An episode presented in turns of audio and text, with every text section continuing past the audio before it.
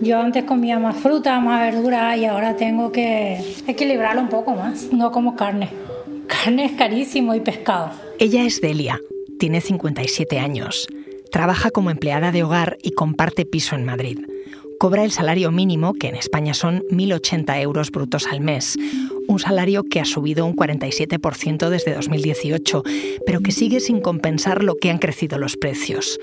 Una nómina en el mínimo legal, como cuenta Delia, da al final muy poco margen para todo lo que no sea subsistir.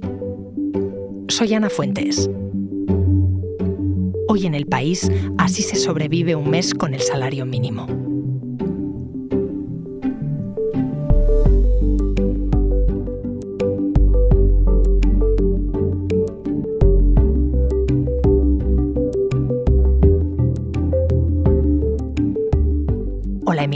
Hola Ana, ¿qué tal?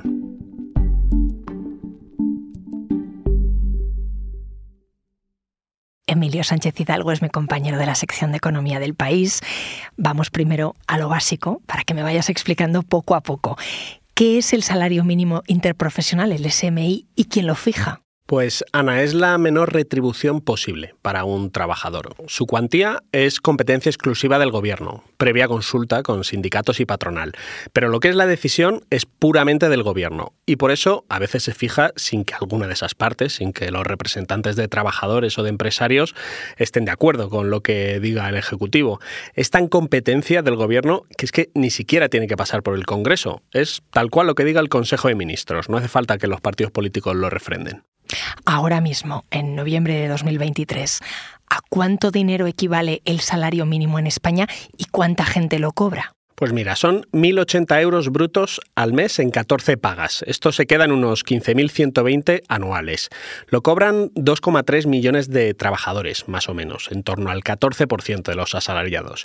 Y si diferenciamos por sexo, vemos que es mucho más común entre las mujeres. Entre ellas son el 18% y entre ellos en torno al 10%. Por edades también es más común entre los jóvenes que entre los veteranos. De 16 a 24 años lo cobra el 30%, que son muchísimos, y entre los mayores de 55 es solo un 10%. Y por sectores, eh, también, eh, esto es pura lógica, es más habitual entre los que tienen menor valor añadido, aquellos también que tienen menor protección sindical, como es el caso de la agricultura, de los servicios, de la hostelería. Al final la subida acaba beneficiando a todos los trabajadores, porque tiene un efecto arrastre en el resto de salarios. Los incrementos tan pronunciados, estos que ha habido últimamente, pues lo que hacen es desbaratar muchas tablas salariales de los convenios, de manera que los subalternos acaban cobrando tanto como sus jefes en los convenios que estén menos actualizados. Y cuando esos convenios se vuelven a negociar, pues ese salario más bajo que haya crecido hasta 1080 empuja al resto hacia arriba. Desde que empezó la guerra de Ucrania hemos visto cómo los precios se han disparado, el combustible, la comida, entre otras cosas, pero los sueldos no han subido tanto. ¿Eso cómo lo nota alguien que cobra el salario mínimo? Al final lo que pasa es que si suben los precios de todo, eh, acaba afectando más al que menos tiene. Esto pasa porque cuanto menor es el salario, más porción de él se dedica a gastos fijos, como la alimentación, vamos, lo que no podemos evitar, y menos a ocio u otras cosas que es más fácil recortar. Y en esto 2022 fue el peor año eh, para la inflación. Creció un 8,4, los salarios en torno a un 3, así que las retribuciones se dejaron más de 5 puntos. Y España además fue uno de los países de la OCDE que más sufrió ese retroceso y fue precisamente porque las empresas no accedieron a incrementar apenas los salarios y eso que obtuvieron beneficios altos, sobre todo las empresas más grandes. Este año se está corrigiendo mínimamente en buena parte gracias al acuerdo salarial que sindicatos y empresarios pactaron en mayo. Estableció una senda de subida. Eh, la estimación es que la inflación termine en un 4% y en lo que llevamos de año los salarios que se han revisado han crecido como un 4,3. Así que al menos parece que no se va a perder poder adquisitivo o se va a perder poco este año. Pero el caso es que no se recupera nada de lo mucho que se perdió el año pasado. Ya veremos lo que pasa el año que viene, a ver cómo avanzan los precios, entonces veremos. Y todo esto que me estás planteando en números, ¿cómo se ve en la calle? Pues esto importa especialmente a quien tienen las menores retribuciones. Eh, al final les acaba afectando muchísimo a su poder adquisitivo, a su poder de compra. Y una de esas personas que lo han sufrido y mucho, que vive con el salario mínimo, es Delia Servin, una mujer paraguaya de 57 años que trabaja en el servicio doméstico. Hola. Hola, ¿qué tal?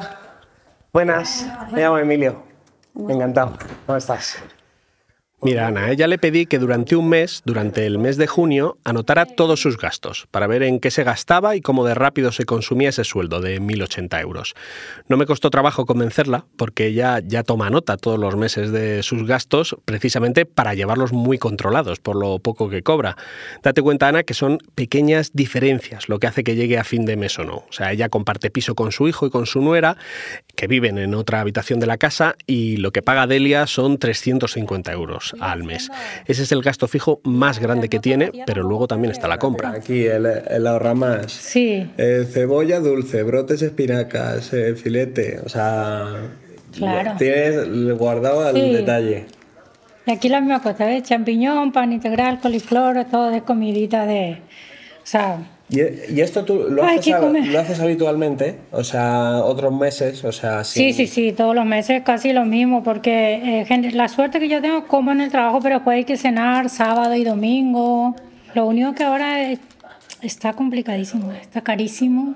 Yo antes comía más fruta, más verdura y ahora tengo que equilibrarlo un poco más. ¿Qué has cambiado en tu dieta? No como carne. Carne es carísimo y pescado.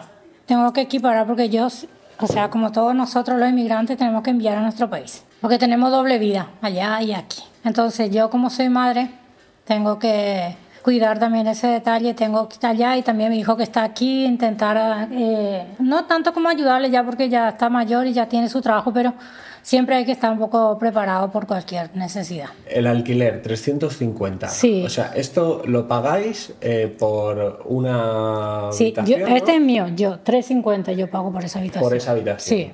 Y aquí hay otra... Ahí en la otra habitación, que son ella y, su, y mi hijo, que es su pareja, ellos pagan 4.50. 450. Vale, vale, vale. vale. Entonces, y ahí después eh, nos repartimos porque el dueño nos cobra el tema del la- el internet, el Netflix eh, ponemos nosotros, o sea que pagamos los tres juntos. Muy bien. porque tenemos que divertirnos un poco, distraernos un poco, ¿no? Sí, sí. Entonces, eh, el Netflix, Amazon y todo, después la luz, el agua, todo viene eh, un total y nos, nos descuenta los tres otras. O sea, los tres pagamos dividido tres Muy bien. la factura.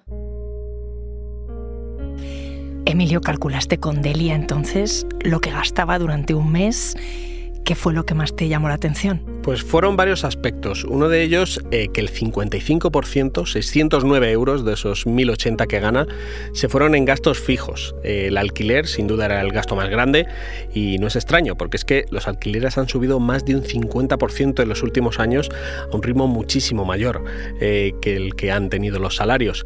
Y así es como hemos llegado a esta descompensación tan grande que hay en el precio de la vivienda. En alimentación, todas estas compras que escuchábamos gastó 291 euros para las tres personas que viven en la casa.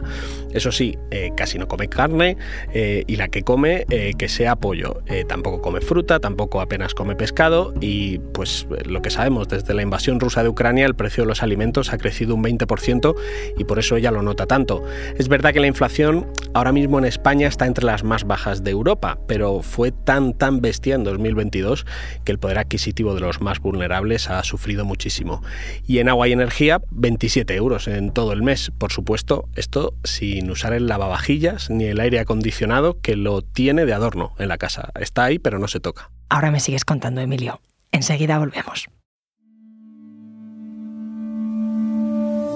Porque escuchas hoy en el país y siempre tienes ganas de más, recuerda que los sábados y los domingos tienes nuevos episodios gracias a la colaboración de Podimo y El País Audio. Oye, ¿tú qué sabes mm, cómo ha ido la curva? En los últimos años, ¿cuánto ha subido el salario mínimo? Pues mira, el compromiso del gobierno y que han vuelto a dejar claro PSOE y Sumar en su acuerdo para la nueva legislatura es que el salario mínimo se corresponda con un 60% del sueldo medio en España. O sea, a principios de año se aprobó la última subida de la que hablamos hasta 1.080 euros con el rechazo de la patronal, pero sí con el visto bueno de los sindicatos. Y esto eh, es el, digamos, remate de una serie de subidas que empezaron en 2018 que al final acumulado es un 47% de subida desde entonces, de los 735 en los que estaba en ese momento a los 1080 actuales. Y bueno, es una subida importante, mucho mayor que la de Portugal, donde ha sido un 31% desde entonces hasta 760, la de Bélgica, que ha sido un 25% hasta 1676, o la de Francia, que se ha quedado en un 14%, pero eso sí, hasta bastante más que nuestro salario mínimo, hasta 1465. Y dentro de España, ¿el mismo salario mínimo permite subsistir por igual en todas las comunidades? Porque al final sabemos que el coste de la vida en Madrid o en Cataluña, por ejemplo, es mucho más alto que en Extremadura o en Galicia. Esto que comentas es importantísimo. Eh, lo contaba recientemente mi compañero Gorka Pérez en un reportaje. Incluso hay voces sindicales de las regiones más caras que piden que se estudie la posibilidad de un salario mínimo diferenciado, que es lo que ya pasa con los convenios colectivos sectoriales. O sea, es muy habitual que un trabajador de una misma empresa cobre distinto a un compañero de la provincia de al lado justo por esas diferencias. Pero para el salario mínimo eh, no pasa. Los sindicatos a nivel nacional, además, es que no quieren ni escuchar hablar de esta posibilidad, porque creen que esto al final serviría más para devaluar el salario mínimo en Extremadura y en Andalucía que para reforzarlo en Cataluña o en Madrid. Y justo porque vive en Madrid con los precios de la vivienda disparados, que al final es lo que más marca la diferencia entre regiones, Delia es una de esas personas a las que menos le cunde su salario mínimo, tanto como para que tener empleo no le sirva necesariamente para llegar a fin de mes. O sea que van a trabajar, pero no tienen dinero. Esto es algo dramático que sufren muchas personas y que lo vimos recientemente en los datos de la Red Europea de Lucha contra la Pobreza, que presentó un informe que decía justo eso, que un tercio de las personas pobres tiene un empleo remunerado. Va a trabajar, pero aún así no consigue llegar a fin de mes. Delia es uno de esos nombres propios que está detrás de esta estadística. O sea, tú, eh, como me dijiste, estás en 1080 Sí. y eh, eh, trabajas a jornada completa, ¿no? Sí, sí. Jornada 40 horas. 40 horas semanal. Yo me levanto a las 8 de la mañana porque entro a las 9 y media. 9 y media a 5. ¿Y qué haces? En el servicio doméstico llego, preparo el desayuno, sirvo todo, luego empiezo a, li- a limpiar las habitaciones, la sala, poner la vajilla, poner la lavadora en ese laxo, servir la comida, luego el recoger todo, planchar. 1080 euros al mes ganas. Con ese sueldo, este mes te ha dado a 25, has gastado unos 25 euros más, más Sí. o menos, de lo que has ganado. ¿Dirías que este mes es un mes en el que has gastado más que habitualmente? ¿Es un mes normal? Sí, se me ha ido todo y eso que salimos solamente cuando tenemos el sueldo, una vez al mes al cine que nos fuimos el otro día, porque teníamos, ¿verdad? Porque después ya hay que cuidarse. ¿Qué película fuisteis? Transformer. ¿Y qué tal? que es que por mí, porque es que me encanta. Tenemos tantas películas pendientes que queremos ir, pero tenemos que priorizar, tenemos que cuidar. Una al mes, al, mucho. una al mes. La hamburguesa completa una vez al mes. Luego, mira, Que- tienes aquí el, el envío a Paraguay. Sí, esto lo haces, eso. Estos 108 euros una vez al mes. Todos los meses. Mira, el uno de cada mes tengo que enviar.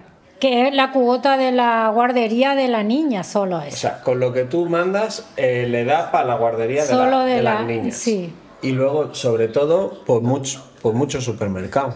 Eh, Sí, no. Mercadona, Día. Sí, porque ves, ay, acá mira, Esto acuérdate, también to- nos lo- también lo que nos salvó este, me- todo este tiempo el abono que bajó, ¿eh? Sí. Qué suerte que ahora iba a subir a 63 otra vez y quedó en Al 25. final han dicho que, Sí. que no lo suben, menos No. mal.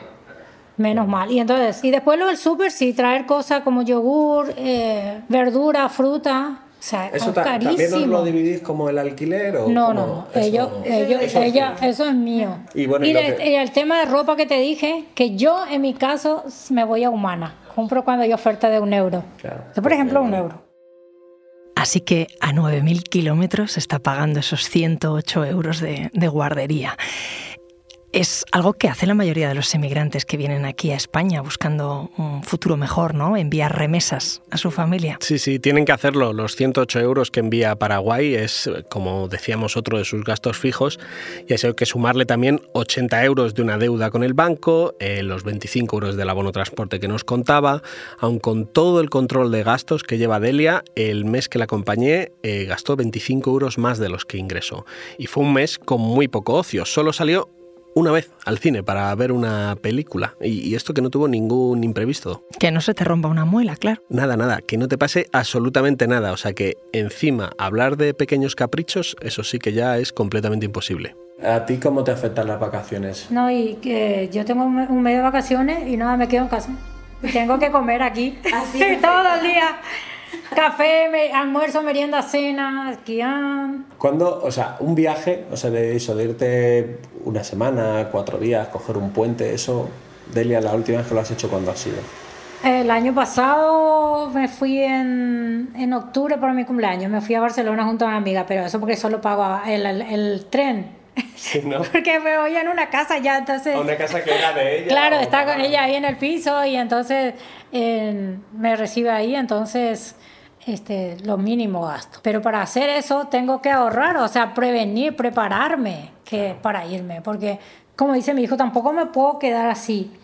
Entonces yo tengo que tratar de ser precavida, porque yo ya soy mayor, como yo le dije a él a mí nadie me va a cuidar. Pero es que cuesta tratar de prever, de, organizar, de ahorrar. Cuando consigues ahorrar, ¿qué es lo máximo que consigues ahorrar? 50 euros, por ahí, máximo. porque lo que ahora ahorrar? No, eso ya es un sueño, no es imposible. Hay una cosa que, eh, poniéndolo todo así en orden, me ha llamado mucho la atención, de los gastos, o sea, eh, hay como 40 gastos a lo largo del mes. Pues 30 de esos gastos, no, 32, son en los 15 primeros días. Sí. Y, los 8 últimos son en los segundos 15 días. Ahí ya arrastramos. No, ya no te puedo ni invitar siquiera a tomar un café en el bar porque no tengo saldo. Hasta mañana. mañana ya voy a tener mil euros. Mañana voy a estar feliz. Entonces yo le digo a mi hijo, mañana vamos a comer algo eh, entonces le vamos a traer ahí a comprar carne porque a ella le gusta el carnívoro, porque los paraguayos somos carnívoros. perdona la indiscreción, Edelia, pero ahora en la cuenta corriente, o sea, tú en el banco, eh, ¿qué, ¿cuánto dinero tienes? Ahora tengo 10 euros. Así que llega a final de mes, Delia, con 10 euros en la cuenta. ¿Emilio va a subir el salario mínimo en 2024? Pues lo previsible es que sí. Lo que no sabemos todavía es cuánto. Eh, aparte de la mención al 60% del salario medio en el acuerdo de gobierno de PSOE y Sumar, eh, se dice concretamente lo siguiente. El SMI seguirá creciendo a lo largo de la legislatura para asegurar su poder adquisitivo. Bueno, para cumplir esto eh, debe crecer al menos tanto como los precios, así que en principio debería crecer en torno a un 4%. Pero para cumplir con la senda del 60% tendría que seguir creciendo más que los precios a lo largo de la legislatura. Y una duda, porque de esto se ha hablado mucho. ¿Se ha calculado qué efecto tiene o ha tenido la subida del salario mínimo en el mercado de trabajo? Uno de los argumentos contra las subidas era que destruirían mucho empleo. Eso se ha dicho desde distintos informes, eh, distintas instituciones. Pero los datos han acabado demostrando que no ha sido así. Se habló de decenas de miles de empleos que se iban a perder. Esto no ha pasado. Nunca en España habíamos tenido tantos trabajadores como ahora. Estamos por encima de los 21 millones. Algunos expertos que defendían estas posiciones eh, lo que dicen es que haría falta eh, un contrafactual para saber si las destrucciones de empleo se han dado, pero que se han compensado con otros incrementos.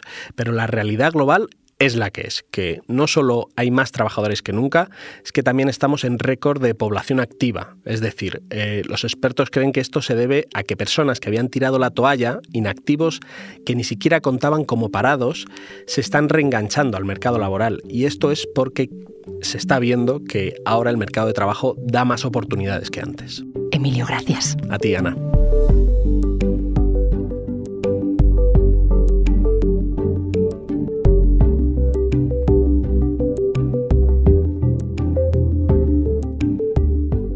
Este episodio lo ha realizado Dani Sousa. Las grabaciones en terreno son de Emilio Sánchez Hidalgo. La grabación en estudio es de Nicolás Chabertidis. El diseño de sonido es de Camilo Iriarte. La edición es de Ana Rivera y la dirección de Silvia Cruz La Peña. Yo soy Ana Fuentes y esto ha sido Hoy en el País.